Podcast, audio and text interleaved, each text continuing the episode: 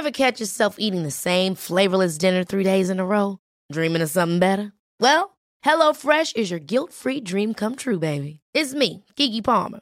Let's wake up those taste buds with hot, juicy pecan-crusted chicken or garlic butter shrimp scampi. Mm. Hello Fresh.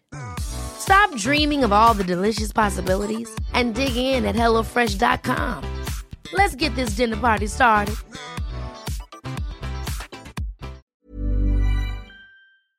Se van acercando las vacaciones y si tienes un bebé en casa, seguro que te preocupa cómo organizar sus comidas durante los viajes, los días de playa o las salidas a la montaña. Una opción cómoda y muy socorrida son los potitos de Nutriben, porque saben cuánto te preocupa dar a tu bebé tarritos nutritivos y con todas las garantías. Los potitos se preparan aquí en España con los mejores ingredientes, como frutas, verduras, carnes o pescados, y solo emplean aceite de oliva virgen extra. Esos ingredientes tal cual se trituran, cocinan y se envasan al vacío para su correcta conservación. Y ya sabes que igual de importantes son los ingredientes que lleva un alimento como los que no lleva. Los potitos de Nutriben son tarritos que no contienen sal, azúcares añadidos, almidón, colorantes, conservantes, gluten o aceite de palma. Recuerda que los únicos potitos son de Nutriben. Gracias a Nutriben y a su marca Potitos por apoyar los buenos contenidos en este podcast.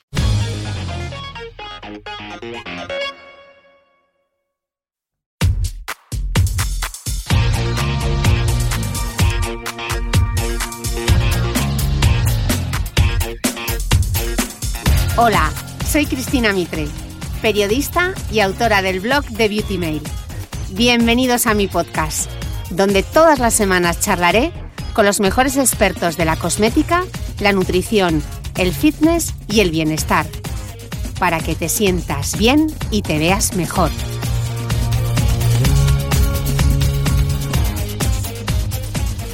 La semana pasada hablábamos en el podcast con Ángeles Urrea, psicóloga especializada en reproducción asistida, sobre la gestión de emociones y pensamientos en los tratamientos de fertilidad. La reproducción asistida es un proceso muy complejo y a veces se olvida la carga emocional que conlleva, porque al final somos algo más que ovocitos o espermatozoides. Somos personas. La realidad es que no siempre se logra ese deseado embarazo y esto también hay que contarlo. Porque como dice mi próxima invitada, las clínicas de reproducción asistida no son lourdes. El cuento no siempre termina comiendo perdices, pero sí se puede vivir feliz y de manera plena, incluso sin hijos. El episodio de hoy nace con la única vocación de dar visibilidad a otras formas de vida, a la vida sin hijos y al hecho de que tenerlos o no no es lo que nos define como mujeres. Bienvenidos todos a un nuevo capítulo del podcast. Y esta vez nos voy a decir que estoy en Madrid, en Málaga, en Barcelona o en Lisboa. Estoy en el salón de la casa de mis padres en Gijón, que me he montado aquí el estudio porque mi invitada de hoy es también de Gijón. Le he dicho, María, vente al salón de casa de mis padres que vamos a grabar el podcast de hoy porque sé que es una historia que vosotros, eh, bueno, de hecho, mi vida sin hijos eh, curiosamente, es el post más leído de mi blog y hoy vamos a hablar con María Fernández Miranda, periodista y escritora. Tiene un libro maravilloso que se titula No Madres. Eh, María y yo tenemos una historia de vida, yo creo que un poquito paralela. Las dos empezamos en, información local, en el periódico local, en la Nueva España, y luego las dos terminamos en el mundo de la revista femenina. María ha pasado por la redacción de Marie Claire, por la redacción de Yodona, por el y ahora es subdirectora de la revista Cosmopolitan. Eh, María, bienvenida. Hola, muchas gracias por recibirme en el salón de tu casa, donde he cotilleado convenientemente todas las fotos familiares. Y la verdad que es un placer encontrarnos aquí, porque es verdad que, hemos dado tantas vueltas y luego siempre nos, nos reencontramos en nuestra casa, en Gijón. Sí, total. La verdad es que tenemos, hemos tenido vidas paralelas hasta por el hecho de la no maternidad, ¿no? Las dos yo creo que hemos vivido nuestra, nuestra no maternidad eh, por caminos diferentes, pero las dos hemos llegado a la misma meta y a la misma conclusión y por eso este episodio de hoy dedicado a, la vida sin hijos y sobre todo hablar del, libro de María de No Madres. Os dejaré también link en las notas del podcast que están de Beauty Mail al maravilloso eh, TEDx que, que María tiene contando su historia. Pero a mí eh, me gustaría arrancar con una frase que tú dices en tu libro para poner en contexto el podcast de hoy. María dice en su libro, he decidido contar mi historia de no maternidad para aquellas que no logran quedarse embarazadas sepan que las clínicas de fertilidad no son lourdes, que a veces las pruebas dan negativo una y otra vez, aunque casi nadie lo confiese públicamente. Igual que hace un par de décadas, nadie hablaba del cáncer en voz alta. Pero sobre todo hago esto para que sientan que no están solas. El capítulo de hoy del podcast, eh, lo que queremos es crear la oportunidad, como dice María, para las que no lo son madres o las que no son madres expresen cómo se sienten. Eh, así que en el podcast de hoy no hay espacio para el ataque, la crítica ni el victimismo, ni ninguna de las dos somos plañideras. Este episodio nace, como dice también mi invitada, desde la creencia de que tener o no tener hijos no es lo que nos define como mujeres. Porque María, parece que mujer y madre, como tú dices en el libro, son dos términos indisolubles, ¿no? Sí, parece que nos, nos educaron o, nosotras crecimos con esa idea de naces, creces, te reproduces y mueres, que era una cantinela que repetíamos en el colegio cuando éramos pequeñas. Entonces, mm, yo creo que realmente nuestra generación ni siquiera a veces hay esa reflexión de si quieres o no quieres ser madre. Tú das por hecho que lo serás algún día, eh, que te casarás o, o, convivirás con tu pareja y que, y que tendrás hijos y a veces las cosas no, no salen así porque por, por, por, distintas razones. Yo siempre digo que hay muchos caminos por los que se llega a la no maternidad. Puede ser porque has decidido que no quieres, que es algo que sigue sin entenderse y muchas mujeres lo tienen muy claro, que no quieren. Eh, puede ser porque no puedes, lo intentas y no puedes. Eh, cada vez eh, intentamos tener hijos más tarde y las cosas se complican y a veces no se puede y, eso es algo que hay que, repetir, a veces no se puede. Y luego, pues en ocasiones simplemente las cosas salen así, pues no tienes pareja en el momento en el que, en el que mm, atraviesas tu periodo más fértil y no quieres asumir ese camino en solitario, lo cual también me, me parece muy bien las mujeres que optan por, la maternidad en solitario, pero hay otras que no quieren y no, y no, no, se dan las circunstancias o, las circunstancias laborales. Hay, hay, muchísimas razones por las que no, no tenemos hijos y de hecho em, prácticamente el 30% de las mujeres nacidas en España en los años 70, o sea, nuestra generación, no vamos a tener hijos. o sea que somos muchas. Una de cada cuatro españolas, ¿no?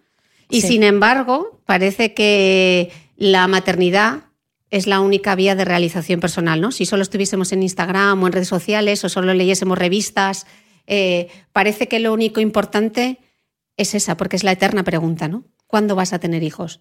Sí, es una pregunta que se sigue haciendo y que se hace sobre todo a las mujeres más que a los hombres, y es una pregunta que debe acabar, porque detrás de la no maternidad hay, muchas razones, eh, todas son íntimas y, no hay por qué, por qué ir explicando.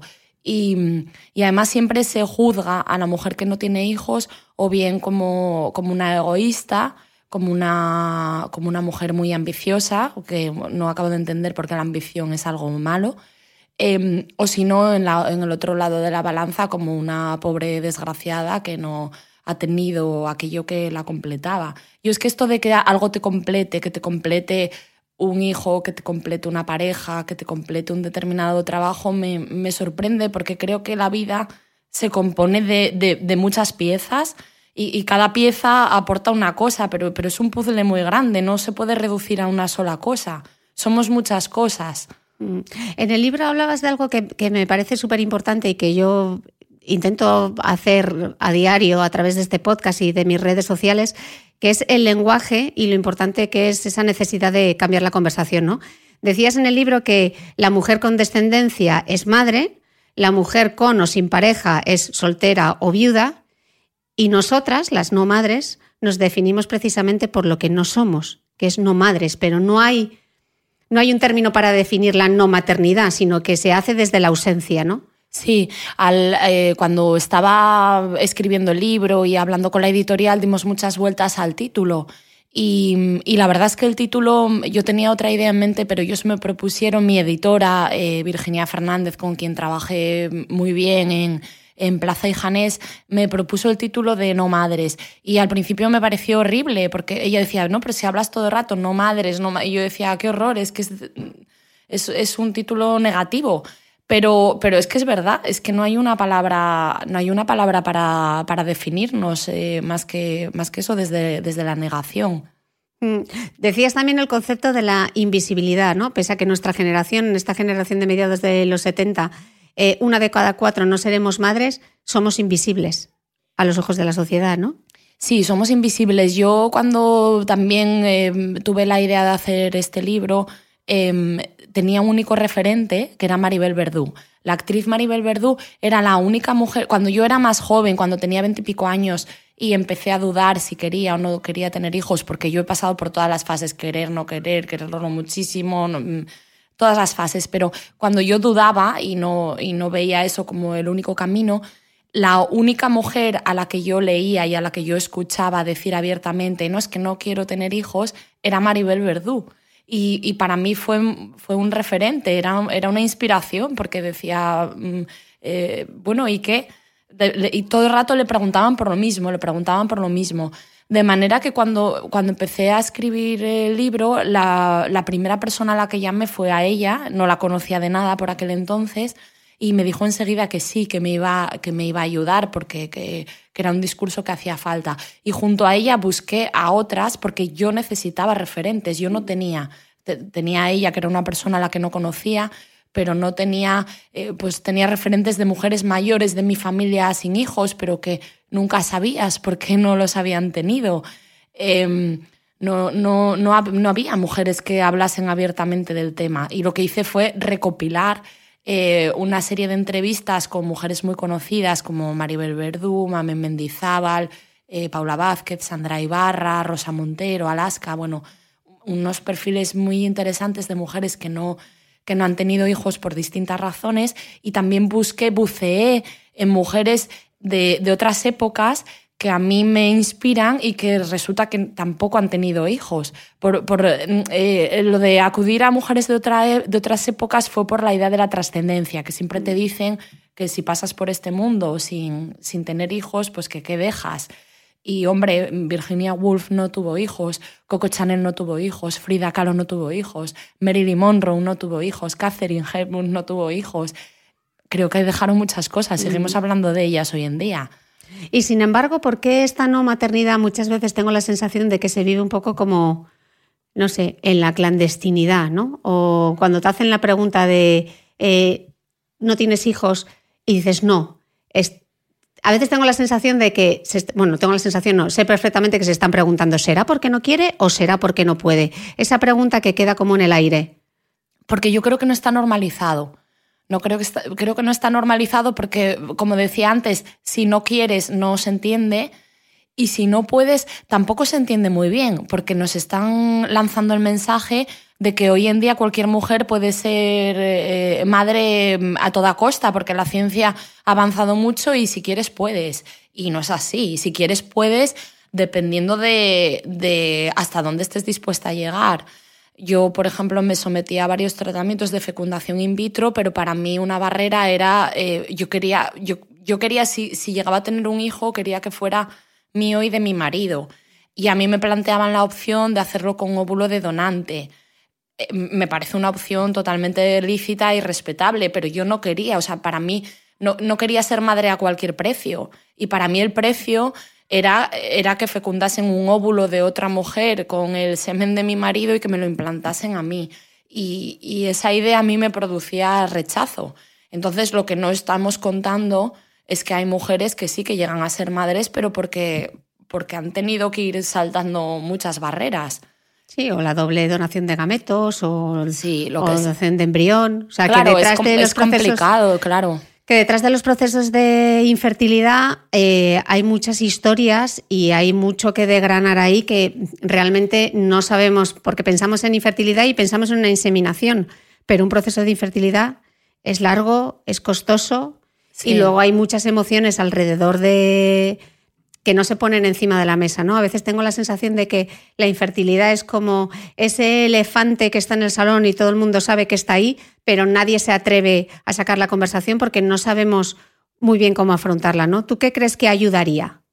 Pues eh, lo que ayuda es eh, lo que estamos haciendo, hablar sobre ello, ver a mujeres que, que no tienen hijos y que tienen vidas muy plenas y muy satisfactorias. Tú misma, ¿no? Mm. Eres, una, eres una persona felizmente casada, con una familia eh, con unos lazos muy, muy estrechos, con sobrinos, que también es, para mí es otra forma de maternidad que tú también ejerces. Em, con una carrera profesional que has hecho muchas cosas, pues yo no sé por qué tu vida ha de ser menos plena que la de una mujer que, que está en su casa criando a cuatro hijos. Mm. Ojo, que me parece también un, camino eh, válido, aceptable y no solo aceptable, me parece muy bonito. Y es más, yo siempre digo, yo, yo no quiero hacer apología de, de la no maternidad. Yo lo que defiendo es que cada mujer elija su camino. Porque yo, yo estoy plenamente convencida de que por no tener hijos me pierdo muchas cosas. Eso no lo niego. Me pierdo un montón de cosas eh, bonitas y un montón de cosas que a veces pienso en ellas y me, y me da pena. Pero es que también gano otras cosas. Y de eso no hablamos. Mm. Inca Martí, que es una de las entrevistadas también en mi libro, me dijo una cosa que me gustó mucho. Me dijo, ya sabemos todo lo bueno que tiene tener hijos yo no lo niego, lo sabemos porque nos lo llevan repitiendo desde que somos pequeñas, lo bonito que es ser madre. Pero hablemos también de lo bueno que puede ser no ser madre. Y esa reflexión a mí me gustó. Es que, claro, los dos caminos tienen, ganas unas cosas y pierdes otras. Sí, sobre todo que una vida no es más plena que otra y que todas las vidas son, lo decía yo en ese texto, ¿no? Igualmente imperfectas. Mm. Eh, y que al final se trata de opciones personales de, cada uno. Tú en tu caso eh, optaste por la fecundación in vitro y yo lo he contado en mi blog, yo fue algo por lo que no quise pasar. Tenía muy claro que no me iba a someter después de, la enfermedad, que era algo que no estaba, bueno, era muy difícil y aparte de ser muy difícil, eh, mi cuerpo es mi templo y no estaba dispuesta a hormonarme y no pasar por ese proceso físico y sobre todo emocional. Que yo creo, María, que muchas veces cuando se plantean los procesos de fecundación in vitro, o, ni tan siquiera con la fecundación in vitro, con la maternidad en general, nos planteamos realmente si queremos ser las razones para ser madres. Claro, no. Yo también cuando, cuando estaba en todo ese proceso, cuando estás en ese camino de, tener que tomar decisiones, Mm, hice una reflexión sincerándome conmigo misma y me pregunté por qué quiero ser madre. Y las respuestas que se me ocurrían eran porque no quiero estar sola cuando sea mayor, porque mm, no quiero ser distinta a las demás, porque no, tenía razones generosas, tenía razones egoístas. En mi caso, que no mm. digo que todas las mujeres tengan razones egoístas por las cuales deciden ser madres, pero yo sinceramente Mm, a mí me pesaba eso, por ejemplo, y que me va a cuidar cuando sea mayor. Ostras, es que luego decía, pues anda, que si voy a tener un hijo por esto. Bueno, de hecho es algo que Sonsoles Sónega, en Nosotras que lo quisimos todo, que creo que es un libro que a las dos nos gusta muchísimo y tú lo citas en tu libro, ella, eh, la protagonista de su historia, habla de la, motivación para ser padres, ¿no? Eh, que hay razones para no ser madre, pero pocas para serlo cuando te sientas y te lo planteas. Yo creo que ese, ese planteamiento te lo haces solo en la mayoría de los casos cuando tienes dificultades para ser, para ser madre. Incluso eh, te metes en esta vorágine de, de los tratamientos de infertilidad y tal.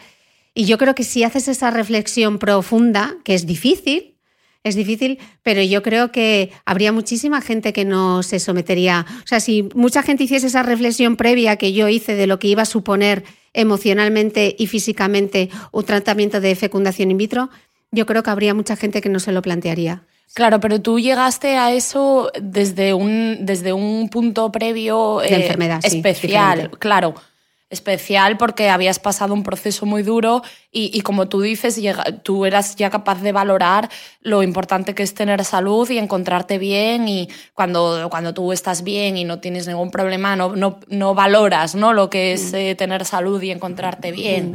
Entonces, eh, por eso, o sea, sí, claro, tú cuando tienes, cuando tienes problemas es cuando te planteas las cosas más a fondo lo natural es en la generación tu madre o la mía. Yo le pregunto a mi madre por qué tuvo hijas, es como, pues, no sé, me casé a los 21 y tuve la primera hija a los 22. No hay un, no, no hay un planteamiento. Y ojo, me parece bien también. Creo que a veces hay que dejarse llevar. Mm. Creo que hay veces que, que, que, tienes que estar abierto a lo que te traiga la vida. Igual mm. tampoco hay que plantearse tanto las cosas. Yo también creo que hay que aceptar lo que, lo que la vida te trae. Y mm. es muy difícil, pero, mm. pero es que es así. Mm. Eh, hombre, seguro que quien esté escuchando esto estará diciendo, Jolín, Cris, eh, no digas esas cosas porque quien lo quiera intentar, etcétera. Pero yo creo que hay que poner las cosas claras y, hablar de esa otra cara B de, de, los tratamientos de fertilidad, porque como siempre vemos, esto es como en Instagram, ¿no? Cuando vemos la, la foto del antes y el después de la dieta Jolín, ha logrado el six-pack, ha llegado hasta ahí. ¿Y todo el proceso? Todo lo que hay entre medias, porque no os creáis que estos son cuatro quienes lo hacen en España, la infertilidad. En España, de hecho, en 2016 se realizaron un 8% más de tratamientos de fecundación in vitro y se contabilizaron 37.503 bebés nacidos de tratamientos de reproducción asistida. O sea que cada vez más estamos recurriendo em, a técnicas de reproducción asistida para poder ser eh, madres y padres. Sí, pero me parece importante ese mensaje también que dices, que, que aquí no estamos eh, defendiendo, olvida la idea, al contrario, a mí me escriben muchas mujeres que han leído mi libro y que me plantean las dudas que tienen. Yo creo que ante la duda hay que intentarlo. Fíjate. ¿Qué, dudas, qué dudas tienen? No, me refiero a la, duda de si quieren o no, o no quieren. Hay muchas mujeres que están dudando, es que no sé si quiero o no quiero ser madre. Yo creo que ante la duda hay que intentarlo. Eh, la verdad, mm, hay que intentarlo. Y, por ejemplo, muchas que me escriben que son jóvenes y es que yo no, no creo que quiera ser, eh, ser madre, pero la gente me dice que cambiaré de opinión igual no cambias de opinión, pero por si acaso, yo, por ejemplo, si ahora tuviese veintipico mm. años y tuviera dudas y me lo pudiera permitir económicamente, congelaría mis óvulos. Mm. Me parece la congelación de óvulos me parece una gran alternativa para cuando, cuando dudas, porque es un poco posponer, no, no tener la presión del reloj biológico, el, famoso reloj biológico. Em, posponer y yo muchas veces me dicen, el otro día me escribía una chica a través de un mensaje privado de Instagram y me decía eso, llevo mucho tiempo dudando, he leído tu libro y he tomado la decisión de congelar mis óvulos. Y le dije, pues qué bien, porque te, porque te vas a quedar tranquila, vas a poder eh, aparcar el tema, porque hay mujeres que necesitan aparcar el tema, porque tienen 32 años y, y, sienten una presión, pero no, no, se, no se sienten capaces de tomar una decisión, ni sí ni no. En tu caso, ¿cómo crees que fue de importante la presión social? ¿Tú te viste presionada eh, a, a intentarlo, a ser madre? Yo me vi presionada no por mi entorno cercano, que es curioso, no por mis padres, no por mis hermanas, no por mi marido, sino por, por, por el entorno que no es, o sea, por la gente que te rodea y que realmente no forma parte de tu vida. Yo trabajo en revistas femeninas y, y eso siempre está, la pregunta siempre está eh, presente. Yo recuerdo estar en reuniones de trabajo y hubo un momento además que tenía un equipo, eh, éramos un equipo de, de, tres en la revista Él y las dos personas que, estaban, que formaban parte de mi equipo se quedaron embarazadas al tiempo. Y yo recuerdo, y yo, y yo me, me, estaba sometiendo a tratamientos que obviamente no lo contaba, y recuerdo aquella época con horror, porque yo iba a reuniones de trabajo y me decían, ay, están las dos embarazadas, bueno, la próxima tú, ¿no? Con una frivolidad y con un, eh, en reuniones de trabajo, en comidas de trabajo. Y a mí no me apetecía dar explicaciones. Entonces pones cara como de, ah, sí, sí, sonríes, pero, pero, pero me, me hacía mucho daño y me, me, molestaba mucho. Mm. Bueno, tú de hecho en el libro dices que el no, en tu libro no, en el TEDx dices que el problema no está en la respuesta que demos, sino en esa pregunta, ¿no? Sí, exactamente, porque te pasas mucho tiempo pensando cuál es la respuesta adecuada. Eh, la respuesta adecuada es eh, contestar con una evasiva, es meter un corte, es meter, te planteas cuál es la respuesta, cuál es la respuesta. Y yo después de reflexionar un poco, cuando estaba preparando la charla TEDx, digo, es que el problema no está en la respuesta que yo doy, el, el problema está en la pregunta que tú estás haciendo, que estás invadiendo mi intimidad.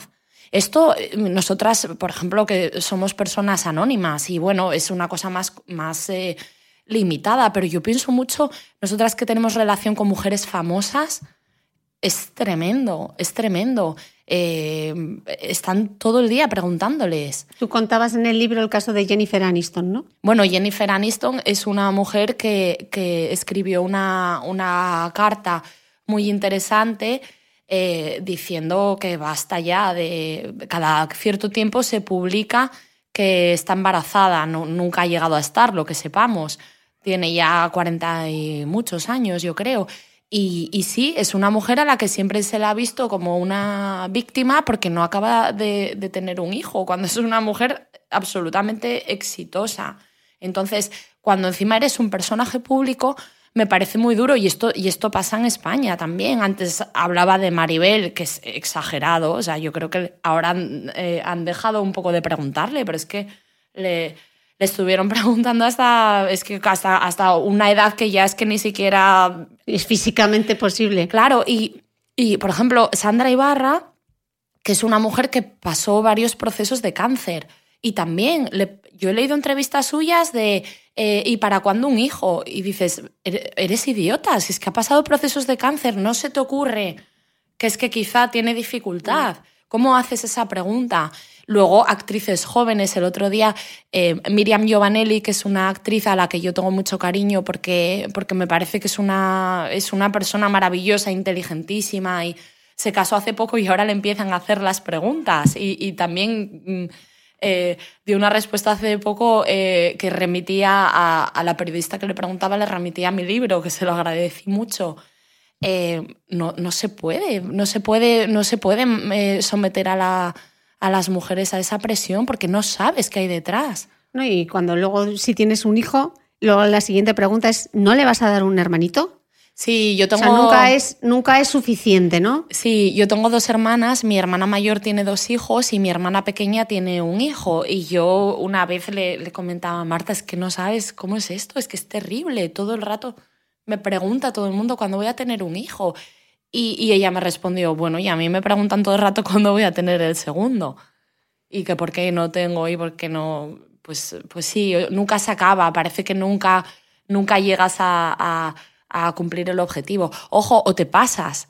Porque yo una vez em, estuve en un debate en la radio eh, eh, por el Día de la Madre sobre todos estos temas de maternidad y no maternidad y en la mesa había una mujer que era madre de cinco hijos o algo así. Y cuando acabó el programa de radio se acercó a mí y me dijo, María, la verdad es que me ha sorprendido mucho lo, cercanas que estábamos en nuestras posturas, cuando realmente somos los dos extremos. Y, y, yo le decía, no, es que claro, realmente, igual que a mí me juzgan por no tener hijos, a ti te juzgan por tener demasiados. Porque la sociedad ha decidido también que hay un número perfecto, que, que es dos, como mucho tres, eh, que sea además niño y niña, es, es, es, una, es una cosa muy absurda y, por eso yo también defiendo y la que quiere tener cuatro, mm, ¿por qué no? Si, mm. si se lo puede permitir. Sí, pero esto no solamente ocurre a los personajes conocidos en las revistas. Eh, ahora en Instagram esta herramienta de pregúntame lo que quieras, que a mí me parece muy interesante y suelo ver, eh, yo todavía no lo he hecho, pero sí que sigo cuando la gente hace las preguntas porque me interesa saber qué es lo que quieren saber de determinados, de determinados perfiles. Y justamente uno de los perfiles que yo veo las preguntas es de Paula Ordovás, de My Pip Toes, eh, que me parece que es una chica que ha creado eh, una marca personal y un negocio eh, a partir de cero, me parece una gran emprendedora. Es muy lista, Es muy inteligente y esa comunidad que ha logrado crear con su propia marca mm, todo lo que hace. Y la pregunta del millón es siempre que cuándo va a tener un hijo. O sea, constantemente en la ronda de preguntas es la pregunta habitual. Y yo digo, ¿por qué es más importante lo que producen sus ovarios que lo que produce en su cerebro? Es que yo lo que quiero saber es que me cuente ¿Dónde surgió la idea? ¿Cómo lo hiciste? ¿Cómo emprendiste? Eh, ¿Cómo montaste un negocio de éxito? Eh, ¿Cómo has utilizado Instagram? ¿Cómo has creado una comunidad a través de las redes sociales? ¿Realmente tiene más valor?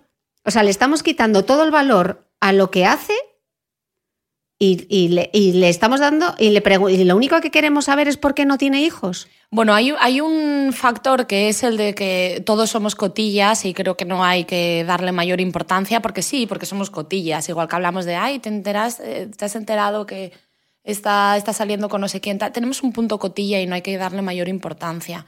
Pero también hay, hay que, a mí me parece interesante profundizar en por qué esas preguntas a veces. Yo una vez entrevisté a, a Jane Lauder, que es una de las nietas de, de Steve Lauder, la creadora de este imperio cosmético. Y Jane Lauder es una mujer de cuarenta y pico años, es más o menos de, de nuestra generación. Eh, tiene una hermana que tiene, me parece que dos hijos, da, bueno, una familia muy, muy grande y Jane Lauder no tiene hijos. Y yo, le, y yo cuando, cuando la fui a entrevistar, me, su, su equipo de comunicación, eh, cuando estás negociando la entrevista y demás, me dijeron, eh, no se le puede preguntar por qué no tiene hijos. Y, y me llamó mucho la atención. Pensé, es que... Debe estar hasta las narices de que se lo pregunten. Claro, entonces cuando yo me senté delante de ella, le saqué el tema, pero claro, dándole la vuelta, le, le, dije, yo no tengo hijos, digo, porque le dije algo así como, ¿por qué ha llegado a ser necesario para ti poner como condición en las entrevistas que no, que no, que no te pregunten esto? Porque claro, Jane Lauder es una mujer que aparte de ser nieta de Steve Lauder, es la no sé si sigue siendo, pero en, en, el tiempo en el que yo la entrevisté, era la presidenta de Clinique, eh, es una coleccionista de arte, eh, es, una, es una mujer interesantísima. Y en las entrevistas le preguntaban eso todo el tiempo. Y entonces yo le dije, ¿por qué crees que, que esa pregunta es importante para la gente? Y ella me, me dijo algo que me pareció interesante, me, me respondió, mm, yo veo a todas mis amigas y las veo que tienen trabajos, que tienen hijos, que... Y creo que hay mujeres preguntándose a sí mismas, ¿había otra manera de hacer las cosas? Porque yo creo que como en todas las situaciones, eh, la maternidad también tiene que tener una, una faceta de frustración, de todo lo que tú pierdes, dejas de ser de ti misma, eh, dejas de ser una prioridad. Entonces, claro, eh, mientras tengas a una mujer sin hijos que está llorando en casa, dices, bueno, genial, yo estoy en el camino correcto, pero si la ves que está contenta y que está feliz y que hace muchas cosas, creo que hay mujeres que también se plantean que quizá ese no era su camino. Hay un libro muy interesante que se llama Madres Arrepentidas de Orna Donaz que trata ese tema la, las madres, que fue muy polémico, pero es que yo lo leí y no, y no me pareció nada escandaloso. Bueno, las declaraciones de Samantha también, ¿no? Que tuvo... También que la, que la, que, que la tuvo machacaron. y dijo sí. que se arrepentía. Sí, la machacaron. Yo también leí su libro y me pareció un libro muy honesto y un libro muy bonito y un libro en el que, en el que ella muestra muchísimo amor por sus hijos. O sea, si es que, claro, lo contrario sería, sería falta de humanidad. Pero pues en el que cuenta que, que, que, no se, que no se siente cómoda en el papel. Y bueno, pues y, y, y la vamos a, a, quemar en la hoguera por eso. Bueno, a veces verbalizarlo y determinadas cosas que cuando se verbalizan o determinados pensamientos parece que va contra natura, ¿no? Que dicen. Sí, o bueno, que no es lo normal. Sí, es como lo del instinto maternal, ¿no? Esa, eso, esa, ese, esa cosa que, que yo defiendo que no existe o que no existen todas las mujeres. A mí, yo no lo he tenido nunca. Yo nunca tampoco. Yo nunca, yo no sé lo que es el instinto maternal y yo he intentado tener hijos, pero de verdad que no sé lo que es el instinto maternal.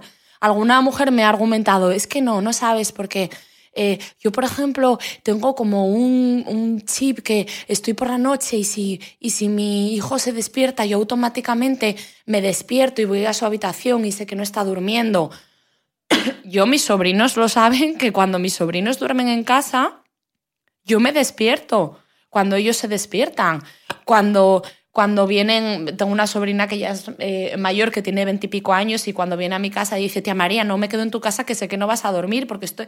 Es que no es instinto maternal. Es, es que el es, maternaje, ¿no? También. Es, o sea, instinto, es instinto de responsabilidad mm. y de alerta, porque tú eres responsable de esa persona. Mm. Yo, yo, yo solo vivo con mis sobrinos, no es instinto maternal. Mm.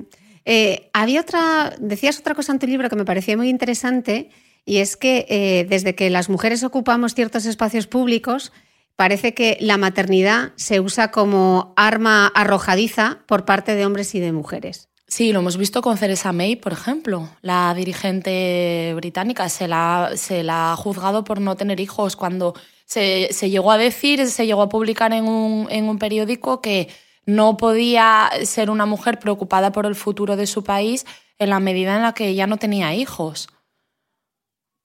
Es que es, que, es, que es muy... Es muy duro eso. Em, se, también se utiliza contra los hombres, también en menor medida, pero, pero también yo había un mensaje que circulaba por WhatsApp que era em, que se comentaba que había varios dirigentes europeos ahora mismo que no tenían hijos y que eso demostraba la gran crisis de, de Europa, porque eran personas que realmente el futuro les daba igual.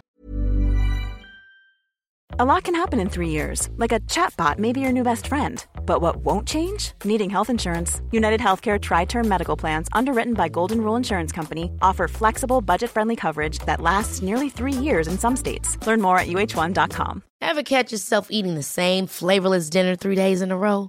Dreaming of something better? Well, HelloFresh is your guilt free dream come true, baby. It's me, Kiki Palmer. Let's wake up those taste buds with hot, juicy pecan crusted chicken or garlic butter shrimp scampi. Mm. Hello Fresh. Stop dreaming of all the delicious possibilities and dig in at HelloFresh.com. Let's get this dinner party started.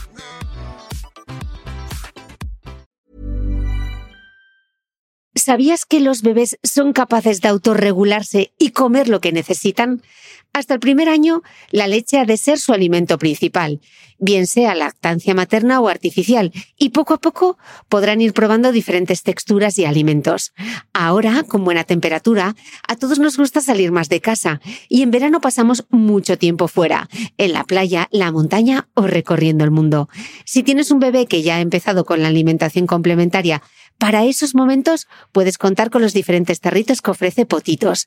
Hay recetas para bebés desde 4 y 6 meses y solo llevan ingredientes como frutas, verduras, carnes o pescados que se trituran y se envasan tal cual. Los potitos de Nutrivel son tarritos seguros, fáciles de conservar y transportar, ya que no necesitan refrigeración, tan solo mantenerse en un lugar fresco. Se calientan en microondas o al baño María, sin conservantes ni azúcares añadidos. Gracias a Nutriben y a su marca Potitos por ser nuestro mecenas del mes.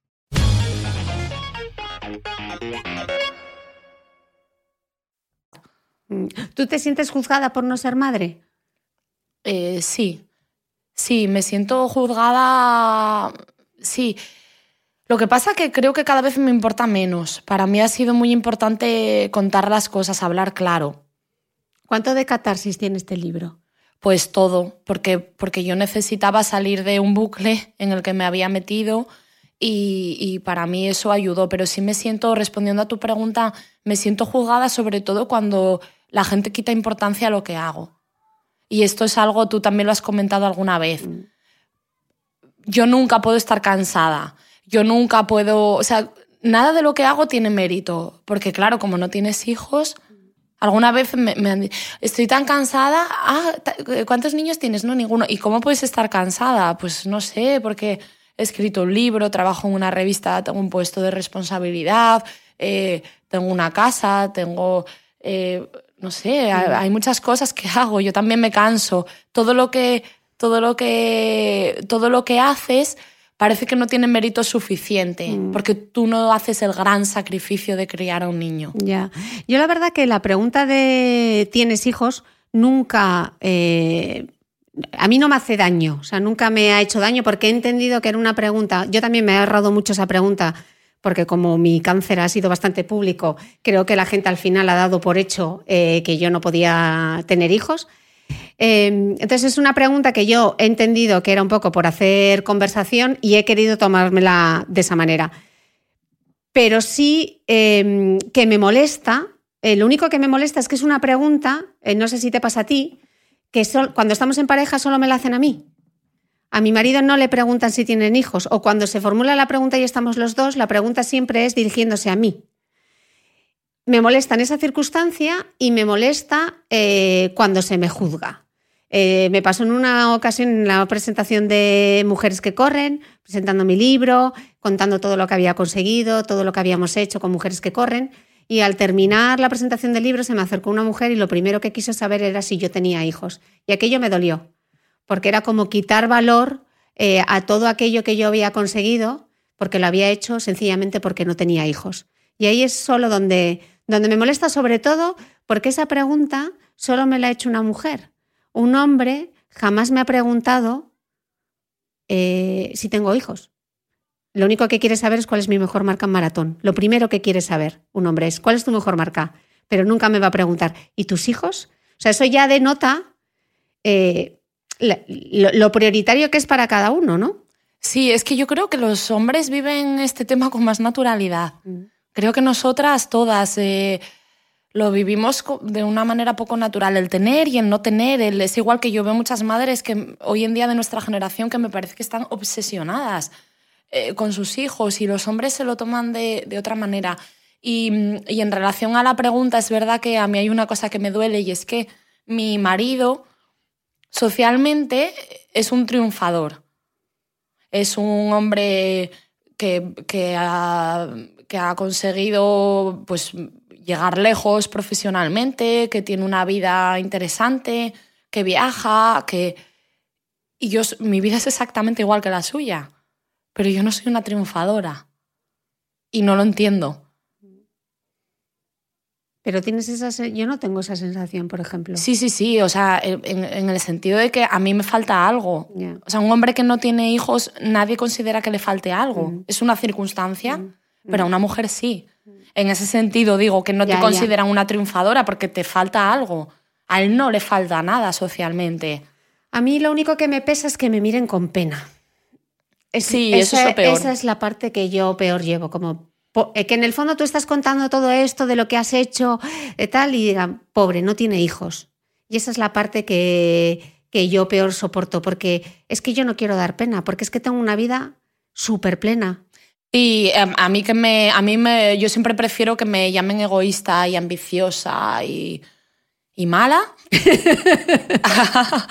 lo prefiero, lo prefiero, sí, sí, a, a que nadie sienta pena de mí, porque lo mismo, yo, hay veces que, que hay mujeres que me han mirado con pena y, y no lo puedes decir, pero piensas, ostras, es que si comparo mi vida con la tuya, la mía es mejor. Otras no, ¿eh? Otras no. Otras no. Hay otras que, que digo, estas mujeres que, que tienen unos hijos maravillosos y tienen una carrera profesional alucinante y tienen y digo, pues realmente las admiro. Dices, "Os- dices tienes, tienes todo, tienes tantas facetas cubiertas que, que has hecho bien, o sea que no. Pero sí, pero hay algunas que dices, pues, ja, no sé. A mí de, de todos los testimonios de- del libro, yo creo que el que más me ha emocionado es probablemente el de Sandra, el de Sandra Ibarra. Incluso lloré leyéndolo porque me parece súper bonito. Me parece súper bonita la entrevista y me parece súper bonito lo que ella cuenta. Ya no por el tema del cáncer, que yo puedo estar más próxima a ella y saber cómo se siente, pero sobre todo hay dos frases. eh, una la dices tú en el libro y tú dices, le lanzas la pregunta de si es posible construir una vida igual de plena, ¿no? Y luego ella dice que el hecho de no ser madre no puede convertirse en un lastre. Y yo creo que estas dos frases eh, eh, para mí han sido claves. O sea, saber que eh, yo me he convertido experta en, en distribuir mis afectos y considero que mi vida es igual de plena o igual de imperfecta que si hubiese tenido hijos. No tengo esa sensación de haberme perdido nada, pese a que sí, me he perdido esa parte de la maternidad, pero es que mi vida, tal y como es, y lo que hago, y lo que he podido hacer, y lo que he aportado, eh, me parece lo suficientemente plena. Y yo tenía muy claro desde el principio eh, que esta prórroga que yo tengo no iba a dejar de disfrutarla por pensar en algo que nunca he tenido. Hmm. Eh, Sandra, la verdad que yo estoy de acuerdo en que el testimonio de Sandra es muy bonito porque, mm, como decía antes, yo intenté reunir testimonios de mujeres que, que, han llegado a la no maternidad desde distintos caminos. Entonces quería que hubiese la Maribel Verdú que dice que nunca ha querido, eh, Mendizábal que dice, bueno, pues es que era, nunca me planteé ni que sí ni que no, simplemente nos han dado las circunstancias. Eh, que, quería que hubiese todos los espe- espectros. Y uno de ellos era la, eh, la mujer que lo ha vivido con dolor. O sea, que realmente para ella era una cosa muy importante y que no pudo ser. Y Sandra Ibarra es una de las mujeres más maternales que yo he conocido nunca. Y eh, uno de sus sueños era ser madre. Y aún así, no siéndolo, ha construido una vida muy feliz. Con lo cual es posible. Es posi porque claro, cuando no quieres es muy fácil, pero cuando sí has querido es más complicado. Y ella lo consiguió. Y, y es una mujer que, que aporta tanto que aporta tanto a, la sociedad, porque, porque es una bellísima persona, porque hace un trabajo increíble a favor de los pacientes de cáncer. ¿Ves? Es otra de las cosas, parece que cuando las, se tacha a las mujeres que no tienen hijos de, de mujeres egoístas, y dos de las personas más bondadosas que yo me he encontrado son Sandra Ibarra y Almudena Fernández. Eh, Sandra Ibarra ya he contado un poco su historia, Almudena Fernández, eh, modelo. Eh, ella hubo un momento de su vida en que aparcó la carrera de modelo para crear una asociación que se llama Kind Surf, que enseñan a, niños de, en riesgo de exclusión social por, por, cuestiones diversas, les enseñan a hacer surf y a, y a, mm, ser felices a través de, del deporte y, de, y, del contacto con el agua, con el, con el mar, con la naturaleza. Y, y son, son, dos personas que son bondad, que hablas con ellas y te transmiten una bondad y, y un amor y, me gusta mucho tenerlas en mi libro. Mm, el testimonio es súper bonito, la verdad, lo que, lo que cuentan. Eh, en este podcast ha estado aquí Ángeles Urrea, que ya es eh, psicóloga especializada en procesos de infertilidad, y ella eh, hablaba de que las dificultades en los procesos reproductivos están consideradas como uno de los acontecimientos vitales más estresantes en, la vida de las personas, ¿no? Y que hay sentimientos alrededor de la infertilidad como la culpabilidad, eh, la frustración, eh, la incertidumbre, la rabia. Y leyendo tu libro, muchos de esos, tú has puesto la etiqueta a muchos de esos sentimientos que quizá eh, no verbalizamos ¿no? y no tenemos en cuenta cuando, cuando recurrimos a la fecundación in vitro o a un tratamiento de infertilidad. Sí, yo me considero una persona físicamente fuerte, pero claro, en esto entra en juego también la, parte emocional. Puedes tener mucho aguante, pero, pero hay facetas tuyas. Cuando tú estás en ese proceso, estás sola. Esto es algo que, que yo insisto, por mucho soporte que tengas, tú estás sola, eres tú, tú sola. Em, y sí, y se pasa mal, se pasa mal incluso cuando no es lo más importante en tu vida. Como es mi caso, no era lo más importante en mi vida, pero aún así, eh, yo soy una persona que cuando me planteo un reto tengo que conseguirlo y tengo que ir hasta el final. Y tuve que aprender que hay cosas que no dependen de ti. Eh, hace poco leí las memorias de Michelle Obama y ella también habla, ella cuenta ahí que tuvo a sus dos hijas por tratamientos de fecundación in vitro y habla de la soledad que sentía, de que su marido no estaba, de que era ella la que en soledad afrontaba todo eso. Me, me, me gustó leerlo porque me pareció, me pareció valiente y me pareció muy sincero.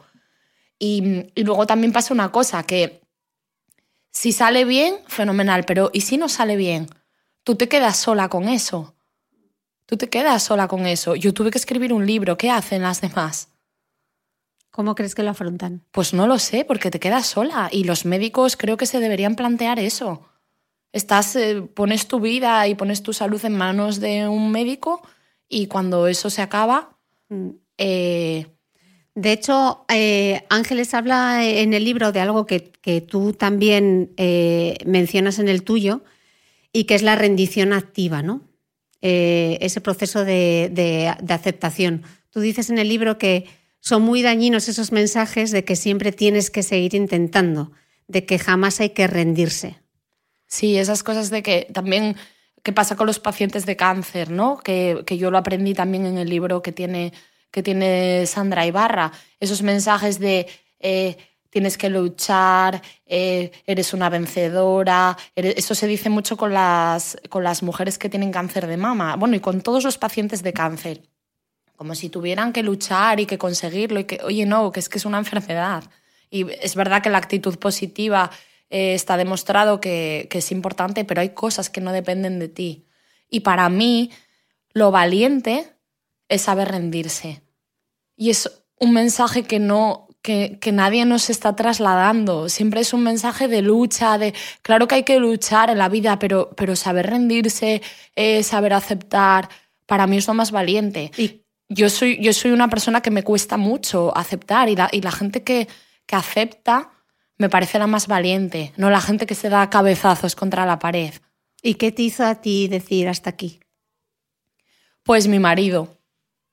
Mi marido me, me, me dio una gran lección de amor porque me, me dijo, oye, ya está, lo hemos intentado, es que no, si él siempre me dice, si hubiese tenido hijos habría sido muy feliz y si no tengo hijos soy muy feliz igualmente.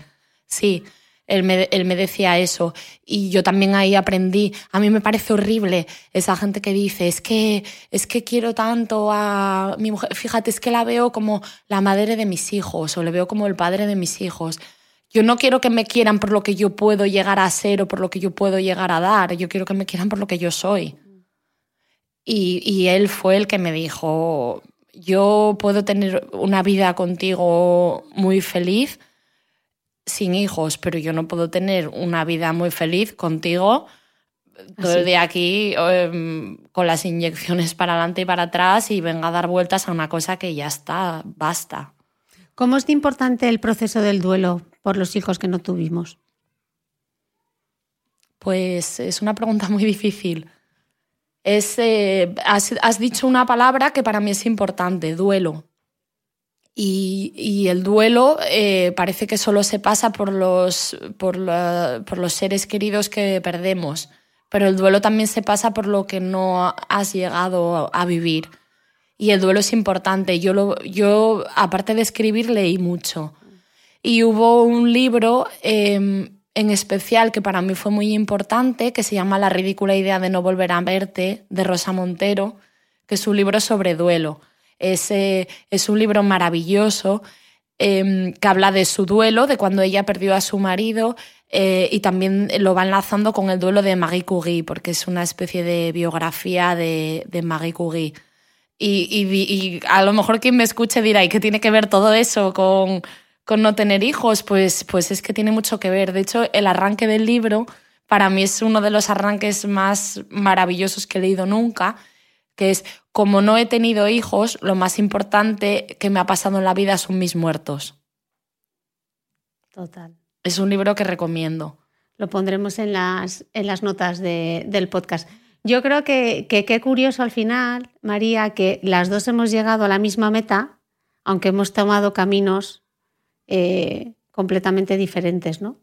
Sí, sí, porque, porque al final eh, creo que somos mujeres también con muchas inquietudes, con, con, con, muchos intereses. Somos mujeres que hemos tenido la suerte de, de encontrar una pareja que nos ha empoderado. Mm. Esa palabra que está tan de moda.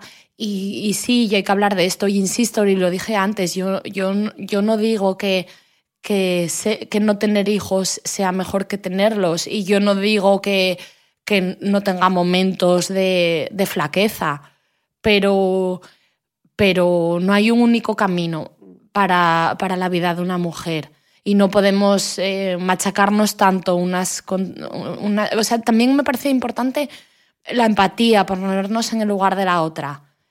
Y, creo que la, las, madre, las madres no se ponen en nuestro lugar, pero probablemente nosotras a veces no nos ponemos en el suyo. A mí lo que más me duele de toda esta historia de la maternidad, de la no maternidad, etcétera, es cuando veo estos debates estériles en redes sociales, esos ataques personales por cosas tan absurdas como el colecho o si eres mala o buena madre porque has hecho tal o porque has hecho cual. Eh, eso me duele, porque al final es un ataque de una mujer contra otra mujer cuando todas realmente están siendo lo mejor madres que, que, pueden ser y que lo que hagas es, es perfecto porque es tu hijo y tú decides. Sí, me imagino que cada una lo hace de la mejor manera posible. En cualquier caso, yo te soy sincera, a mí me da una pereza todo eso. eso son, debates, son debates que no... No, pero porque me resulta tan ajeno eh, la lactancia, el no sé qué, el tal. Es que, es, que es, un, es que es un mundo que no es mi mundo, al que no pertenezco. Y sí es verdad que, que volvemos a lo mismo, que, que cada una hace las cosas como mejor le parece y mejor, o mejor puede, no sé. No sé, yo creo que es fi finalmente juzgar a las mujeres de nuevo, pero encima juzgadas por otras mujeres, que eso ya me parece lo más grave de todo. Sí, bueno, decía, creo que ahora han aceptado la palabra sororidad, ¿no? Sí. Acaban de aceptar la, la, palabra sororidad en la Real Academia Española y es una lección que todas debemos, debemos aprender, que es la sororidad es el, el hermanamiento ¿no? Mm. entre mujeres, el apoyarnos. Y es verdad que si competimos menos y si nos ayudamos más, eh, podemos conseguir grandes cosas. Nosotras, nosotras dos, por ejemplo, creo mm. que siempre nos hemos ayudado en nuestra carrera profesional. Mm. Bueno, decía Sheryl Sandberg, ¿no? Que el éxito de una mujer es el éxito de todas las mujeres. Y yo lo creo firmemente. O sea, si con mi éxito yo puedo arrastrar a otra mujer a que tenga éxito, lo digo muchas veces con este podcast, que yo lo que quiero es que cada vez haya más podcasters. Sí, hay un hay otro libro. Yo soy muy pesada con los libros porque no, no, siempre, pero que me siempre encuentro respuestas en los libros. Eh, hay un libro también que me encanta que se llama Solas de Carmen sí, recientemente fallecida. Sí, y, y, también ella habla, hay un capítulo de la, es una, eh, ella era, estaba soltera y habla de, habla de, mm, dedica un capítulo a la amistad entre mujeres y a lo que, todo lo que a ella le aportaba y le sostenía y es muy bonito, pero yo creo que también no tenemos, no tenemos nosotras tanto la culpa, un poco sí, pero es que también es otra cosa eh, que viene de la educación, que a las mujeres se les enseña a competir. Entonces siempre tú eh, creces pensando que la otra mujer es tu enemiga. Entonces, claro, tenemos eso metido dentro, pues eh, tenemos que, que ir sacudiéndonos eso de encima. Yo quiero mm, despedir el podcast, te voy a pedir que lo despidas tú, pero yo voy a despedirlo con eh, una escena de una serie que a mí me gusta mucho, porque no hay nada que me guste más que una serie de abogados y encima si van con buenos trajes de chaqueta, que es The Good Fight, no sé si la has visto, es el spin-off de The Good Wife. Y hay una escena que está hablando Diane Lockhart con Bárbara Kolstad, que son dos, dos, dos, abogadas, y Bárbara eh, le pregunta a Diane si os, voy a hacer como el diálogo, ¿vale? Eh, ¿Te arrepientes de no tener hijos? Y contestaba, y contesta Diane, a veces, no a menudo. ¿Cuándo es a veces? Con mi marido. Ya es tarde para nosotros, pero le miraba y me preguntaba cómo sería su hijo o mi hija. Es interesante, la gente cree que no he querido hijos y que por eso he hecho de mi trabajo mi vida, pero no se dan cuenta de que es al revés. Y le dice Bárbara, sí, trabajo, lo que da sentido a todo. La única diferencia es que tus hijos te sobreviven. Pues yo lo voy a despedir con otra serie que, ay, por favor, que no me acuerdo del título ahora mismo, ayúdame, la, la, famosísima eh, serie de, que está ambientada en House of Cards, gracias, sí, es que ahora mismo no me salía. Pues yo voy a despedirlo con, otro, con otra escena de, de, una serie televisiva, que es cuando la protagonista, que es la primera dama, que es una mujer de, de éxito y demás, está tomando, está tomando un café con, con, la mujer de otro candidato político. Y, y, esa mujer tiene dos niños que están por ahí correteando, bueno, y la protagonista dice el típico comentario de qué monos los niños o lo que sea, y entonces la, mujer del otro candidato le pregunta, ¿alguna vez te has lamentado por no tener hijos? A lo cual eh, Claire Underwood le responde, ¿y tú alguna vez te has lamentado de tenerlos? Muy bueno, lo único que la sexta temporada Claire se embaraza. No me digas que no la he visto. Me acabas de hacer un spoiler. Te he hecho el spoiler, pero está a todos los lados. Eh, María, millones de gracias. Qué gusto hemos tardado en grabar este podcast, pero finalmente lo hemos conseguido. Eh, gracias por este libro, por No Madres, por todas las historias que has contado. Gracias por estar aquí en el podcast y te espero con el segundo libro. Pues gracias a ti, Cris. Ya sabes que me alegro siempre de tus éxitos, de este camino que estás abriendo con los, con los podcasts y, y me siento orgullosa de que, de que seas una pionera en tantos ámbitos porque, porque tu éxito es el nuestro, el de todas las mujeres. Gracias. Muchas gracias. Y a vosotros, gracias por estar ahí y nos escuchamos de nuevo el próximo domingo. Gracias.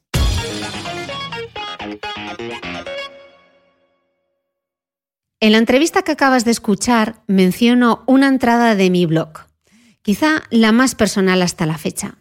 La publicación del libro No Madres de María Fernández Miranda me animó a compartir mi testimonio.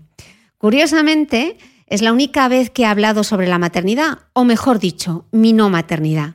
Y es una de las entradas más leídas hasta la fecha. Hoy me gustaría poder leerla en alto. Mi vida sin hijos.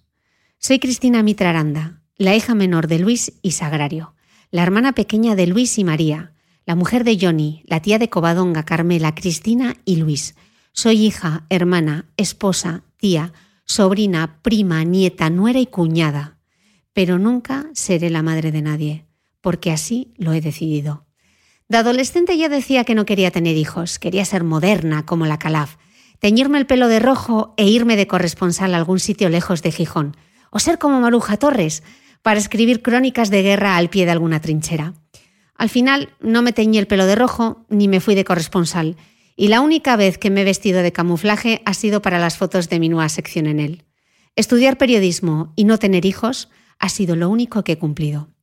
Sin embargo, me hubiese gustado experimentar el embarazo, para tocarme la barriga como si le estuviese sacando brillo a una bola de cristal, darme antojos para poder comer hasta merengue petrificado, como hizo claro en su día, comprarme esa ropa imposible de premamá, dejar de verme los pies y hasta parir, aún sabiendo que duele. Pero no ha sido así. Sabía que concebir sin ayuda era imposible, por circunstancias diversas. Y yo tenía claro que no quería pasar por un tratamiento de fertilidad ni una adopción, porque no estaba dispuesta a pagar el peaje físico y emocional que significaba embarcarse en cualquiera de estas dos aventuras. Además, más allá de ser madre, había otras muchas cosas que quería hacer en la vida. El no poder concebir un hijo no significa que no pueda ser padre, pero tras estudiar las opciones decidí, junto a mi pareja, que era un camino que no queríamos recorrer, sobre todo yo. No estaba dispuesta a ser madre a cualquier precio y siempre he pensado que hay mil formas de dar amor. La maternidad es solo una de ellas. A diferencia de muchas mujeres que deciden no ser madres, yo nunca he sentido la presión. Quizá porque mi entorno conocía mis circunstancias personales, porque además mucha gente asumía que tras haber pasado un cáncer de ovario con 25 años no podía tener hijos. Y así me ha ahorrado mucho la pregunta de ¿para cuándo el niño? Pero la pregunta nunca me ha incomodado. Porque cuando no me conocen, quiero entender que es por cortesía, como el clásico ¿a qué te dedicas? o ¿tienes pareja? Igual que hablamos del tiempo con desconocidos, los hijos suelen ser un tema de conversación recurrente, un lugar común para charlar. Y, tampoco he sentido el instinto maternal ni el tic-tac de mi reloj biológico, porque creo que no es una cuestión tanto hormonal, sino de educación y de presión social. Lo cierto es que hasta la fecha nadie me ha preguntado el por qué, a excepción de mis sobrinos. Los cuatro en algún momento me han preguntado con naturalidad por qué no tengo hijos, y a todos les he contestado de la misma forma. ¿Para qué quiero un hijo si ya te tengo a ti? Y la explicación les ha parecido suficiente. Creo que el problema muchas veces no es la pregunta en sí, aunque yo prefiero no formularla, sino la interpretación que hacemos nosotras de ella y el valor que le damos. Confieso que en todos estos años solo me ha incomodado una vez. Fue durante la presentación de mi primer libro, Mujeres que Corren. Después del acto, se acercó una mujer y tras una breve charla, lo primero que preguntó fue si tenía hijos. Y ahí lo confieso, me dolió. Primero porque parecía que aquello quitaba valor a todo lo que había logrado en estos años, porque como no tenía hijos, tenía mucho tiempo para mí. Y porque en toda esta aventura a golpe de zapatilla, esa pregunta jamás me la ha formulado un hombre, quien inevitablemente lo primero que quiere saber es cuál es mi mejor marca en maratón.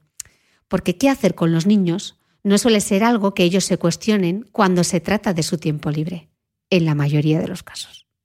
Imagino que si el libro hubiese estado escrito por un hombre, esta mujer tampoco le habría preguntado al autor si tenía hijos, porque asumiría, como la gran mayoría, que tiene una pareja que se encarga de ellos mientras él sale a correr. Mi actitud vital no me viene de serie, ni voy por la vida anestesiada. Ha habido una época más difícil, en la que todo tu entorno se embaraza y tus amigos desaparecen y te quedas fuera del plan. Y al principio, mm, claro que te sientes un poco extraña, pero decidí no aislarme, incluso cuando la conversación iba de cólicos, noches en vela y lactancia materna. Ya decía mi abuela que el saber no ocupa lugar. Me considero muy afortunada y me niego a vivir anhelando algo que no ocurrió porque tengo cosas que me hacen también muy feliz y plena. Decidir no tener hijos no te hace más egoísta que una mujer que siempre tuvo claro que quería ser madre sí o sí. Y aprovecho para dejar claro que me gustan los niños. No sientas pena por mí.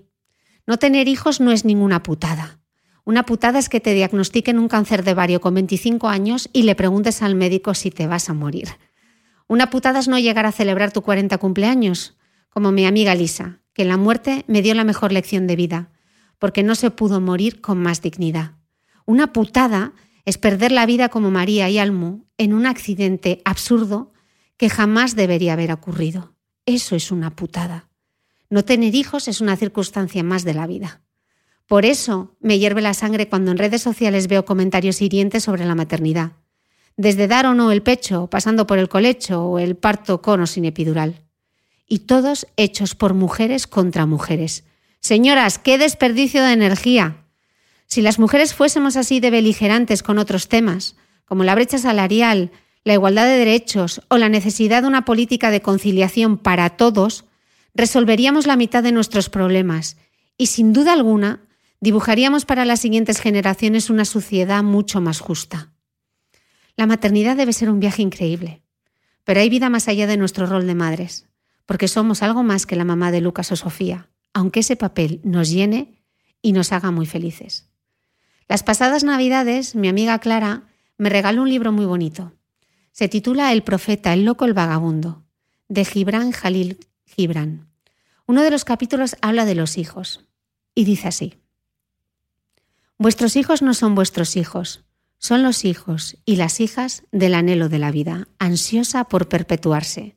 Y aunque estén a vuestro lado, no os pertenecen.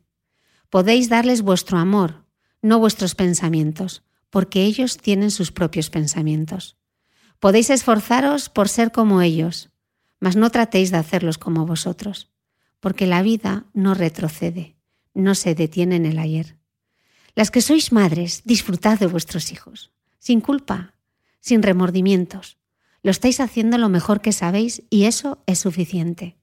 No estéis tan pendientes de lo que hace o dice el otro y no os diluyáis por el camino. No os olvidéis de ser vosotras. Las que no podéis tener hijos, no sufráis, no os sintáis incompletas, porque otras vidas son posibles y son igual de increíbles e imperfectas. Y para las que habéis decidido no tenerlos, no sintáis la necesidad de justificaros. Vosotras estáis al mando. Porque como decía Alaska, ¿a quién le importa lo que yo haga? Nunca me he planteado si con los años me arrepentiré o si me entrarán las dudas, porque estoy muy segura de la decisión.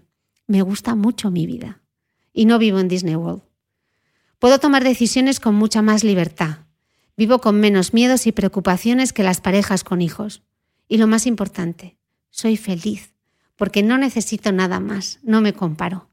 Estar pendiente siempre de lo que hace, dice y opina el resto es una fuente inagotable de insatisfacción personal. Y sí, hago muchas cosas porque busco el tiempo. Dispongo exactamente del mismo tiempo libre que una madre trabajadora, pero mi foco de atención no es exclusivo y sé repartir mis afectos y atenciones. A mi lado llevo al mejor compañero de viaje y también un núcleo duro que no edulcora la maternidad. Tengo la suficiente confianza con mi hermana y con mis amigas para que todas podamos mostrarnos como somos, vulnerables e imperfectas. Así que sé que la crianza también tiene una cara B, mucho más ingrata y con desafíos diarios, pero esa quizá no se deja ver tanto por Instagram. Y pese no haber puesto un pie en un paritorio, me identifico con todas las malas madres. La única cuenta que sigo sobre maternidad porque compartimos el mismo objetivo, mejorar la vida de las mujeres con o sin hijos. Pese a todo lo anterior, confieso que últimamente pienso en la soledad de una vejez sin hijos. No es el hecho de estar sola, ni el absurdo pensamiento de no tener a nadie que cuide de mí en el futuro. Pese a ser muy expansiva y muy social, me gusta también pasar tiempo conmigo misma. Y ahora que trabajo desde casa, es un lujo poder estar en silencio. Cuando quiero charla no tengo más que entrar en bucle en Instagram. La inquietud me la produce pensar que algún día dejaré de ser la hija de. Y esa sensación de no ser la prioridad de alguien, de no estar en el pensamiento del otro, es lo que a veces pesa, y no el hecho de no haber experimentado la maternidad. Nunca seré madre, así que es difícil añorar lo que nunca has vivido. Pero siempre seré la hija de Luis y Sagrario. Y eso sí, ha sido maravilloso.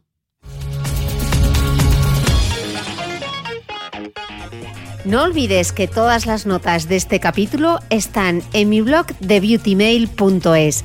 Además, si no quieres perderte ningún capítulo del podcast de Cristina Mitre, suscríbete a thebeautymail.es y a cualquiera de las aplicaciones en las que puedes escuchar mi podcast, como Spreaker, Apple Podcast, Spotify, Evox y YouTube. Solo tienes que buscar el podcast de Cristina Mitre y darle a suscribir. Y un último favor, si entras en iTunes y me dejas un comentario y además me regalas unas estrellas, ayudas a que este podcast tenga cada vez más visibilidad y pueda seguir creciendo. Te espero el próximo domingo con una nueva entrega del podcast de Cristina Mitre.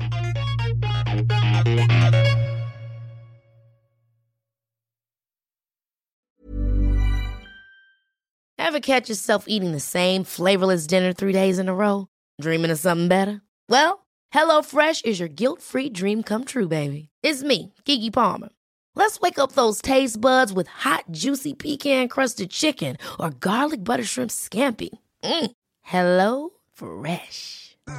Stop dreaming of all the delicious possibilities and dig in at HelloFresh.com. Let's get this dinner party started.